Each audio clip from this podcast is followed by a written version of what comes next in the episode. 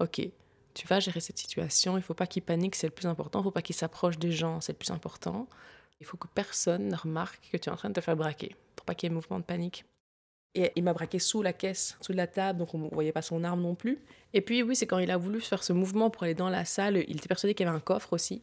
Et donc là, je lui ai dit non, non, non, non. J'imaginais aussi les traumatismes des gens et tout.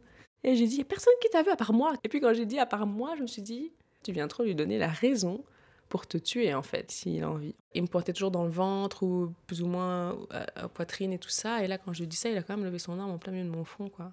Et donc oui, j'ai pas pensé à moi pendant tout ce truc-là, sauf quand j'ai dit ça. Là où je me suis vraiment dit, ah ça y est, c'est comme ça que ça finit.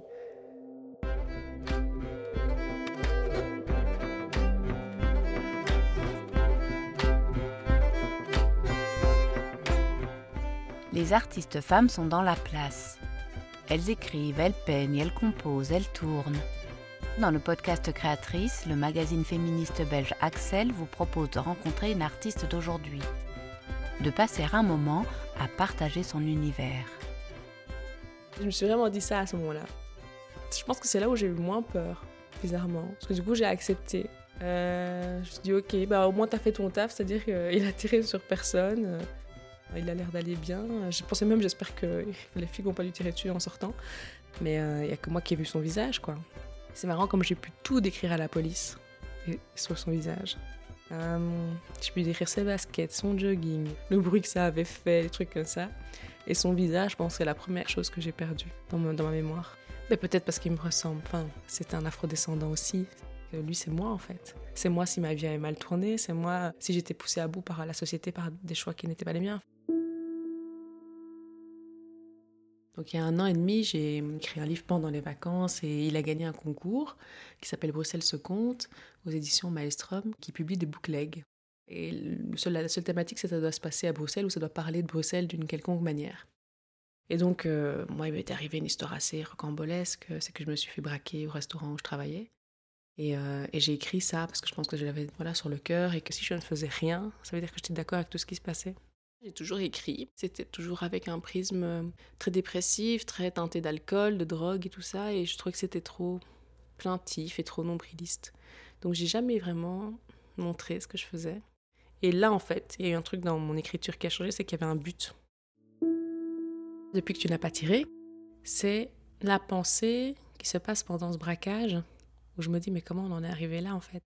Et où je lui parle à lui dans ma tête, et aussi à moi, attends, il s'est passé ça dans ma vie, et où il va le monde, et tout ça. Et donc, en fait, c'est très oral. Et donc, il n'y a pas de beau format d'écriture stylistique et tout le machin. Enfin, c'est vraiment comme ma petite voix dans ma tête parle que j'écris. Mais même, j'ai retrouvé des petits feuillets de quand j'étais vraiment très, très petite. J'écris comme ça, quoi. Comme on parle, quoi. Et euh, j'avais une amie qui m'a dit, mais en fait, tu sais que c'est du slam, ce que tu écris J'ai fait, ah bon comme, grand corps malade, je crois pas. vraiment les clichés qu'on a tous, tous, je pense. Et du coup, elle m'a dit, mais va à une soirée slam. Et voilà, et été à une soirée slam, et c'était les fleurs du slam, organisée au 140. Et, euh, et c'était euh, la première fois que j'entendais vraiment comment ça se passait, une scène slam, les codes de la scène slam. Ça m'a bien plu. Et du coup, ça a un peu commencé comme ça, par hasard. Fait, les codes du slam, c'était euh, Mark Kelly Smith qui a remis ça un peu au goût du jour, parce qu'il trouvait que quand il allait dans les salons de poésie, c'était un peu poussiéreux et tout le monde passait, on lisait, on lisait. Et puis surtout, c'était du coup réservé à une élite, à, voilà, à ceux qui avaient le temps de faire ces salons littéraires, qui avaient le temps d'écrire de longs poèmes. Voilà, et il a trouvé ça pas super. Et donc il s'est dit, je vais aller dans les bars et je vais proposer à vraiment tout le monde, voilà, toute personne qui veut peut monter sur scène, on lui donne trois minutes. Alors trois minutes, c'est plus pour que tout le monde ait le temps de passer. Et c'est son propre texte, on peut jamais dire le texte de quelqu'un d'autre. En championnat, on retire des points quand on dépasse les 3 minutes 10, mais ça c'est juste en championnat. Sur scène, c'est vraiment pour que tout le monde ait le temps de passer. C'est-à-dire ce sont les 2 heures, tu passes 3 minutes et puis tu écoutes 1h57 euh, de slam. Quand même formidable, quoi. Puis il a amené ce truc de, dans le bar, je prends 5 personnes au hasard. Et euh, comme c'est des personnes qui s'y connaissent peut-être pas en littérature, ils vont pas suffisamment être touchés par la versification ou les choses comme ça. Par quoi ces 5 personnes vont être touchées? Le slam, pour moi, c'est un outil de ouf pour faire bouger les lignes, je pense. Et ce truc de trois minutes, il participe aussi. Parce que du coup, il n'y a pas le temps à ne pas dire exactement ce qu'on veut. Et alors qu'on aime bien, pour pas arrêter avec des applaudissements et, louper du coup une phrase ou parfois une rime si c'est écrit en rime ou, le sens, on claque des doigts comme ça. Et, euh, et, donc ça permet justement de soutenir. Mais aussi c'est quand la personne, par exemple, elle oublie son texte, ou quand elle est en difficulté, ou quand, voilà, quand on veut soutenir quelqu'un, qu'on veut dire yes, les vas-y ou continue, on snap, on clappe des doigts. Et euh, ça aussi, je trouve que c'est un concept super chouette parce que du coup, tu ne te sens pas seul, seul pendant ton texte. Et ça, c'est vraiment. Euh, enfin, je sais pas, je trouve ça humain, ça humanise beaucoup en fait. Et puis j'ai rencontré Mark Kelly Smith, hein, j'ai fait un atelier avec lui euh, au Canada. Vraiment un, chouette, chouette, chouette, uh, accused of leading a movement that has denigrated poetry to the level of a TV sitcom. I've also been accused of bringing poetry back to the people, capital P, and opening its doors to anyone and everyone who needs to hear or express feelings, thoughts, and passions in a poetic fashion. And when I say Le slam, c'est de la poésie. Hein. C'est poser un œil avec un sens critique sur la société. C'est l'arme la plus aiguisée pour moi, pour me battre contre, enfin pour me battre, pour essayer de changer le monde à mon petit niveau. Parce qu'avant, c'est comme si je me battais sans armes, quoi. Alors là, j'en ai trouvé une que je sais manier, j'ai l'impression, euh, qui me va bien. Peut-être après avoir un moyen que ça mute, hein, parce que je fais du chant aussi, je fais de la danse. Euh. Mais pour l'instant, en tout cas pour moi, c'est ça.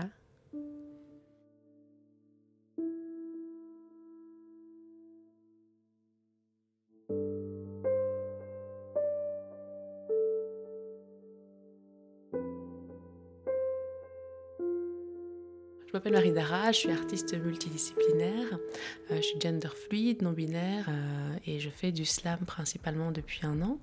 Avant ça, j'avais suivi une formation au Conservatoire de Bruxelles euh, et là, je suis tombée sur le slam un peu par hasard et sans faire exprès, j'ai gagné pas mal de championnats. voilà. Parce que je n'avais pas du tout prévu ça en fait dans mon parcours. Et, euh, et oui, les championnats c'était assez stressant pour moi. Et je ne m'attendais vraiment pas du tout. Enfin, l'Europe, on était quand même 20 et c'est énorme, 20 personnes. Donc euh, voilà, je sais que mon bagage peut-être euh, dans le milieu du théâtre m'a apporté beaucoup. Mais quand même, j'ai vraiment pas fait exprès. Enfin, si vite en tout cas. Voilà, je voulais juste essayer pour, m'amuser beaucoup. Et je pensais pas que j'allais les remporter quoi.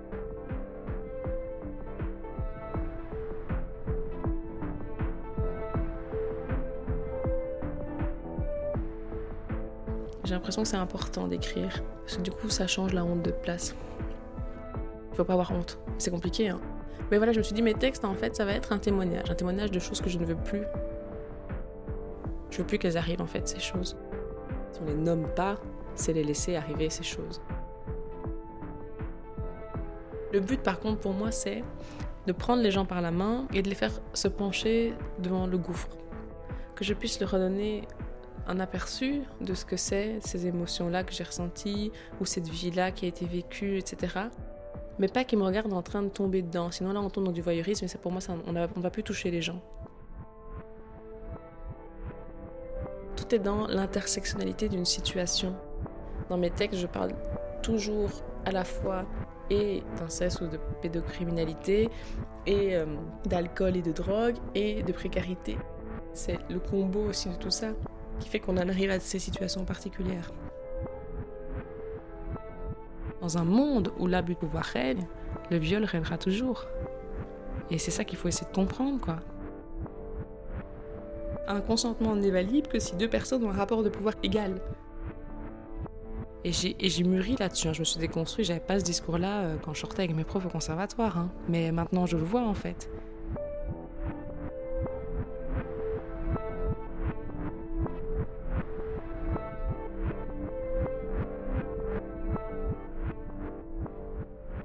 Bravo qu'ils disent. Félicitations. Petite acclamation désarticulée, tu le sens, tu dois accepter le compliment. Parcours terminé. Bravo qu'ils disent. Élicité. Et tu repenses quand tu vendais ta viande féminité pour continuer à te saouler. Vaut qu'ils disent. Licitation. Tu prendrais bien un rail de C pour supporter de les écouter, mais oh qu'ils disent quelle détermination, mais dites-nous donc, c'est comment la sobriété? Le plus dur, ce n'est pas d'arrêter. 21 jours de solitude, d'entrailles à de peau grattée, c'est le temps que ton corps prend pour que de l'envie tu sois délivré. Dans ta tête, a d'autres fêlures à colmater, un abandon, une déchirure, un viol, un deuil, ça fait rêver. Hein. La vie est un salopard qui court. Quand comme la mienne, elle t'est trop dure, tu bois pour pouvoir l'oublier. Eh bien, en fait, c'est pas si sûr que ta mémoire est effacée. Les souvenirs, on les perdure, de débauchés. Tu crois que c'est à l'usure, tu feras une croix sur ton passé, mais on te le dit, te le jure, boire, c'est pour vivre sans se tuer.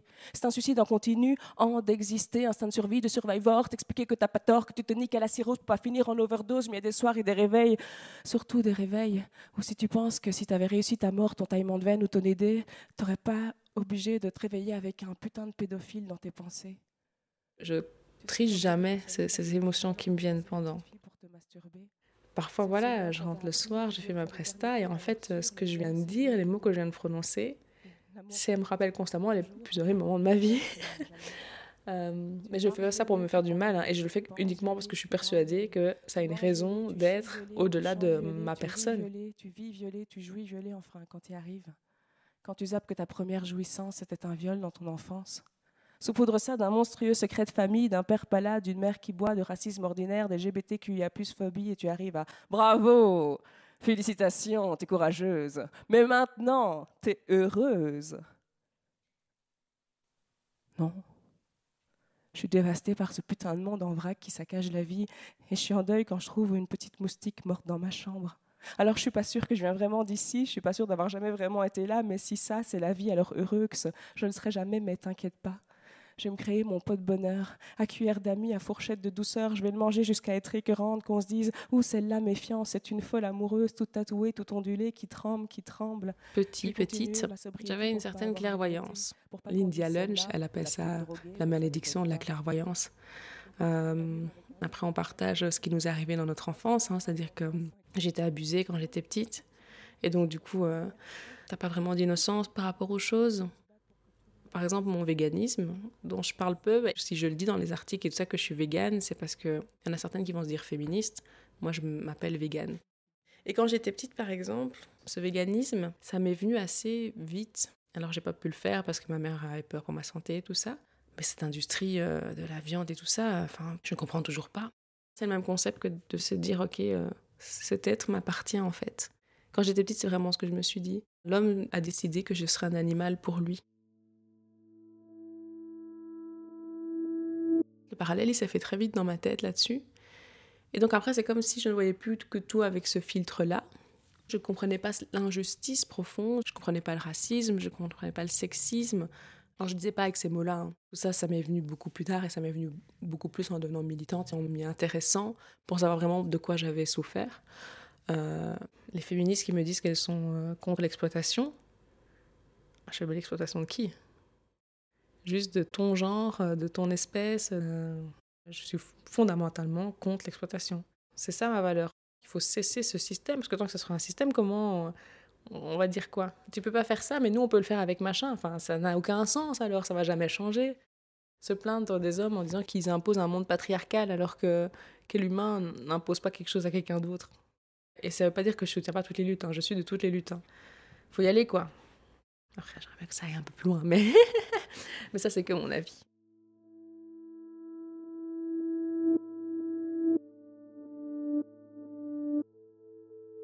Mais je pense que cet esprit critique, mine de rien, c'est ma mère. Elle m'a passé ça. La curiosité aussi. J'étais une enfant unique, donc, euh, et, ma mère travaillait énormément pour me payer tous ces chouettes trucs avec l'art que je faisais, qu'elle comprenait pas, mais qu'elle voyait que j'avais du talent pour. Et euh, par exemple, j'ai grandi avec la télé, beaucoup, beaucoup, beaucoup. Ma mère, elle m'a jamais ne, ne pas montré un film, parce qu'elle dit ça sert à rien. Je veux dire, quand je suis pas là, tu pourrais très bien le regarder. Et c'est vrai, en fait.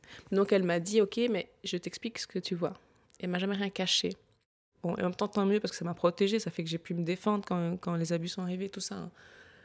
Mais euh, c'est compliqué, hein, les parents. C'est compliqué. Mais je l'aime de tout mon cœur. Mais euh, on peut pas être ensemble. C'est marrant, c'est elle qui m'a poussée à raconter. Elle m'a dit, mais il faut que tu racontes notre histoire, notre histoire, notre histoire, notre histoire. Et je pense qu'elle ne se rendait pas compte que ce ne sera jamais son histoire que je raconterai, ce sera toujours la mienne. Et ça, je pense qu'elle a beaucoup du mal à l'accepter. Elle m'a dit cette phrase Mais tu fais comme si tout ça, ça t'était arrivé et que je n'avais pas su te protéger. Comme si. C'est comme si toi, tu remettais en doute tout ce qui m'était arrivé. Je comprends que c'est plus supportable de se dire comme si, mais c'est pas comme si, maman. tout ça est arrivé et tu n'as pas su me protéger et je ne t'en veux pas. Et voilà, et, je l'aime très très fort. Hein. Je l'aime très très fort, mais on ne sait pas communiquer, quoi. Je pense qu'on s'aime trop, en fait. On a eu un amour trop fusionnel quand j'étais gamin-gamine. Et, et puis oui, elle est toujours dans ce truc... Euh, il lui arrivait des choses horribles à ma mère aussi. Hein. Et donc euh, voilà, je trouve que c'est... Franchement, c'est une héroïne, ma mère, là-dessus.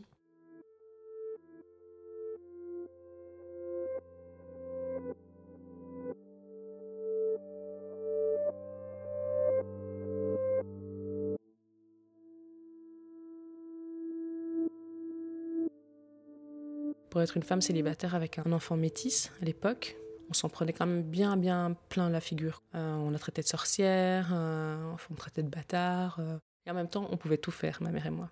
Ma mère, elle a construit sa maison, elle m'a appris à mes jeux. on allait tronçonner du bois, enfin voilà. Moi, j'étais un enfant, je montais dans les arbres, je vivais avec mes chiens, on avait des hérissons dans le jardin, des lapins. c'était très libre. J'allais dire sauvage, mais c'est même pas sauvage, parce que c'était quand même à Charleroi, dans une petite rue du Vieux et tout ça, mais il y avait une certaine forme de liberté. Dès que je la retrouvais pas dans ma réalité, moi je l'inventais, cette liberté dans ma tête.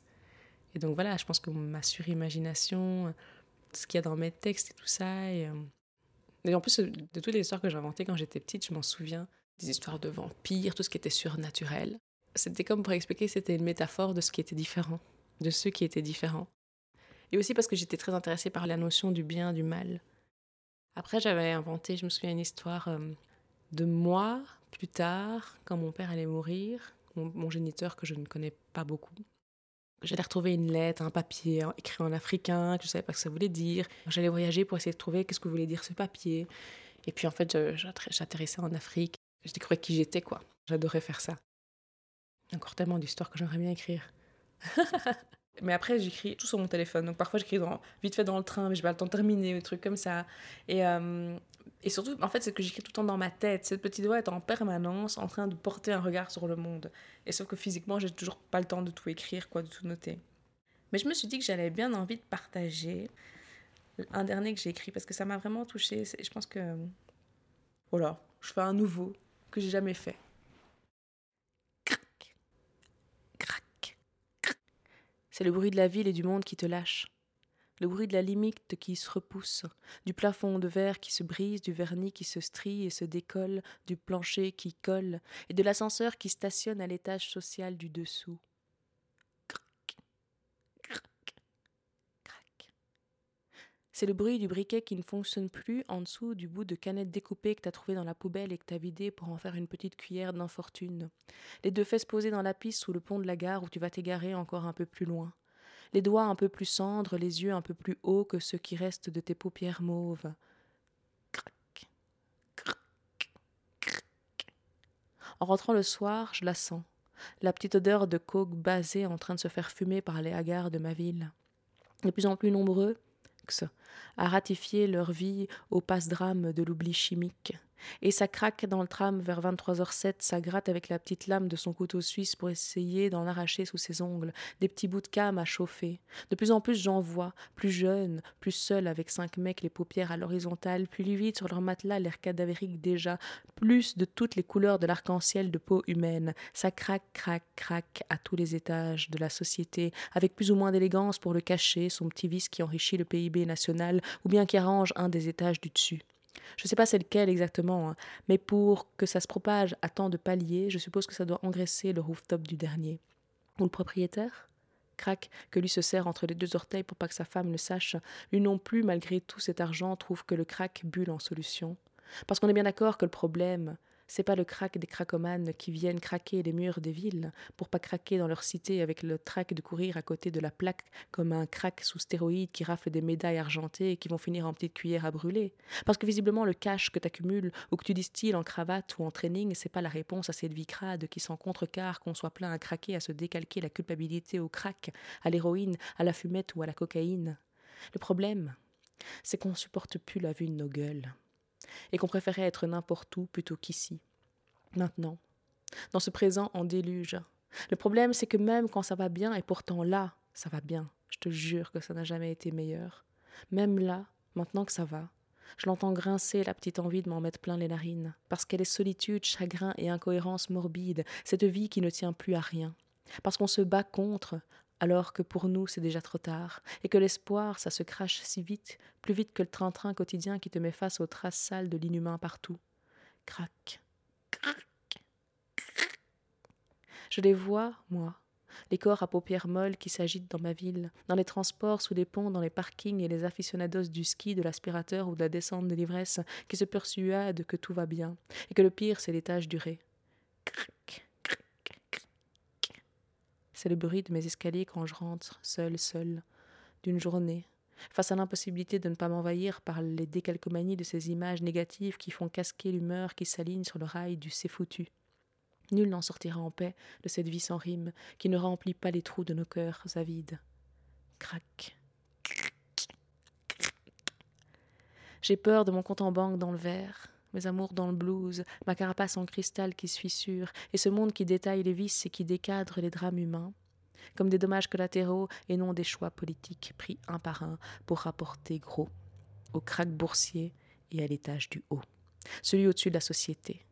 Crac, crac, crac.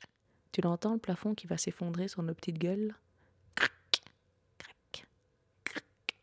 Tu la desserres nos scalpels l'atrocité du réel? Crac, comme un jugement les yeux bandés. Crac, crac, crac. Comme un appel au secours, au feu, ça crame, ça craint, ça crampe, ça crève la bulle de verre et ça décrépit de l'intérieur. Crac, crac, crac. Ça croit plus à tes cartes. Crac, crac, crac. Ça comate sur le pavé dans les rues sous tes chaussures, en dessous du seuil de l'humanité.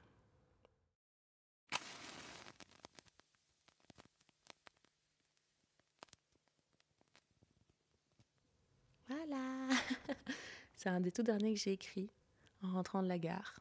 Parce qu'à la gare, ça sentait le crack à mort et qu'il y avait des jeunes partout. Des jeunes et des moins jeunes et des en costume cravate et voilà, comme je dis dans le texte, quoi. Et je me suis dit, où on va? Où on va avec cette société? Tant que tout le monde n'aura pas les mêmes privilèges, du coup, il n'y aura rien qui sera dû au mérite. Parce qu'on ne choisit pas où on est, on ne choisit pas dans quelle famille on est. Et euh, voilà, la méritocratie, pour moi, ça sera rétabli quand on sera tous sur un même pied d'égalité. Avant ça, c'est que du hasard et de la chance. Et euh, voilà, je sais pas, être tombée sur la bonne mère qui m'a appris, euh, dans, dans, notre misère, qui m'a appris des choses super importantes et une bonne éducation, malgré tout. Pour moi, ça a été mon grand privilège. Et voilà, elle a maintenant, c'est le privilège d'être intersectionnelle et de parler de ça à un moment en fait, où ça sort, où on comprend qu'il faut commencer à croiser les luttes et les combats. De mettre à ôter aussi peut-être comme non-binaire alors qu'avant j'en avais pas forcément besoin, mais que là je me suis dit, oui, mais comment les gamins ils vont savoir qu'ils peuvent être ce qu'ils veulent s'ils voient pas de représentation d'eux? Moi j'ai eu beaucoup de mal avec ça. Hein. Alors je suis très fan de Lara Fabian, il paraît que j'en parle tout le temps, mais je vais le dire. Lara Fabian c'était ma figure à moi d'empouvoirment.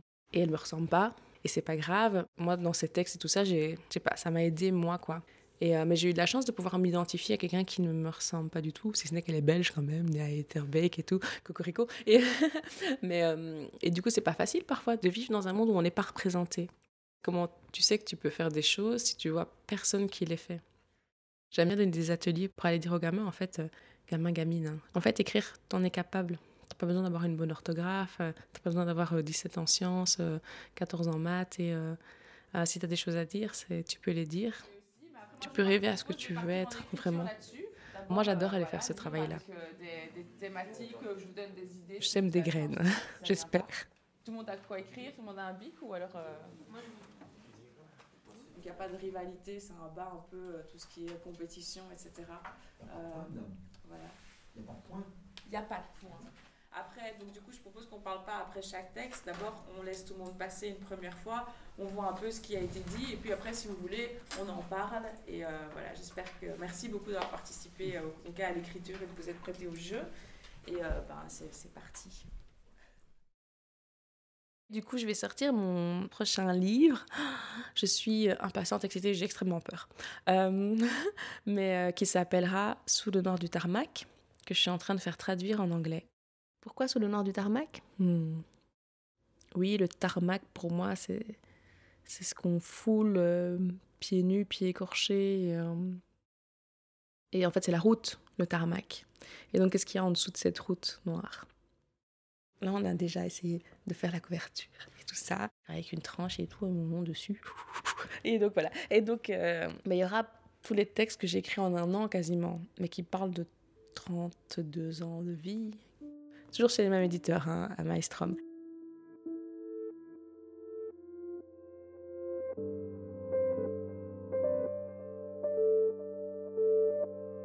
Maintenant, j'ai trouvé un sens à ma vie. J'ai un peu de réussite depuis un an. Je rencontre des gens formidables. Je travaille dans le social, j'adore ça. Euh, j'aime le soleil, j'aime la terre, j'aime, enfin, j'aime tout, j'aime les animaux et tout ça. Et malgré toute cette beauté et tout parfois qui me submerge et que je dis waouh, c'est génial, ou rire entre amis, ou juste avoir une conversation entre amis, tu vois, tellement beau moment. Et après, quand, quand tout ça s'arrête et que je me retrouve euh, tout, toute euh, seule, seule, hmm, j'ai quand même l'impression de ne pas être chez moi. Je me suis jamais sentie d'ici. Hein. J'ai vraiment beaucoup de mal avec ça. Hein. J'aime. En fait, j'ai dû faire la paix avec le fait que j'aimais très très fort la vie, alors que j'ai toujours cru que je l'aimais pas.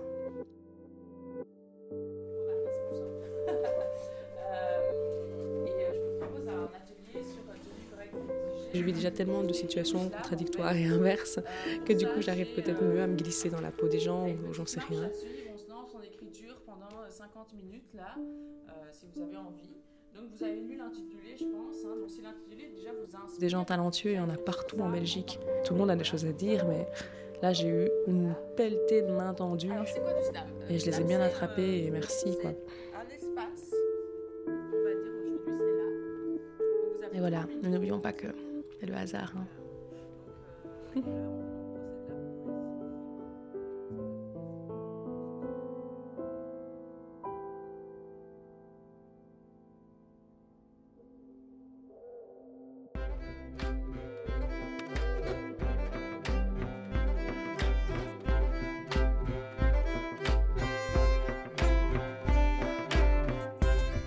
Marie Dara, Ciel qui brûle les lignes.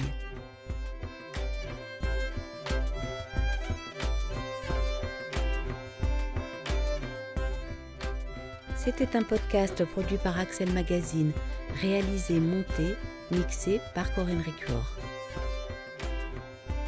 Participation éditoriale, Sabine Panet.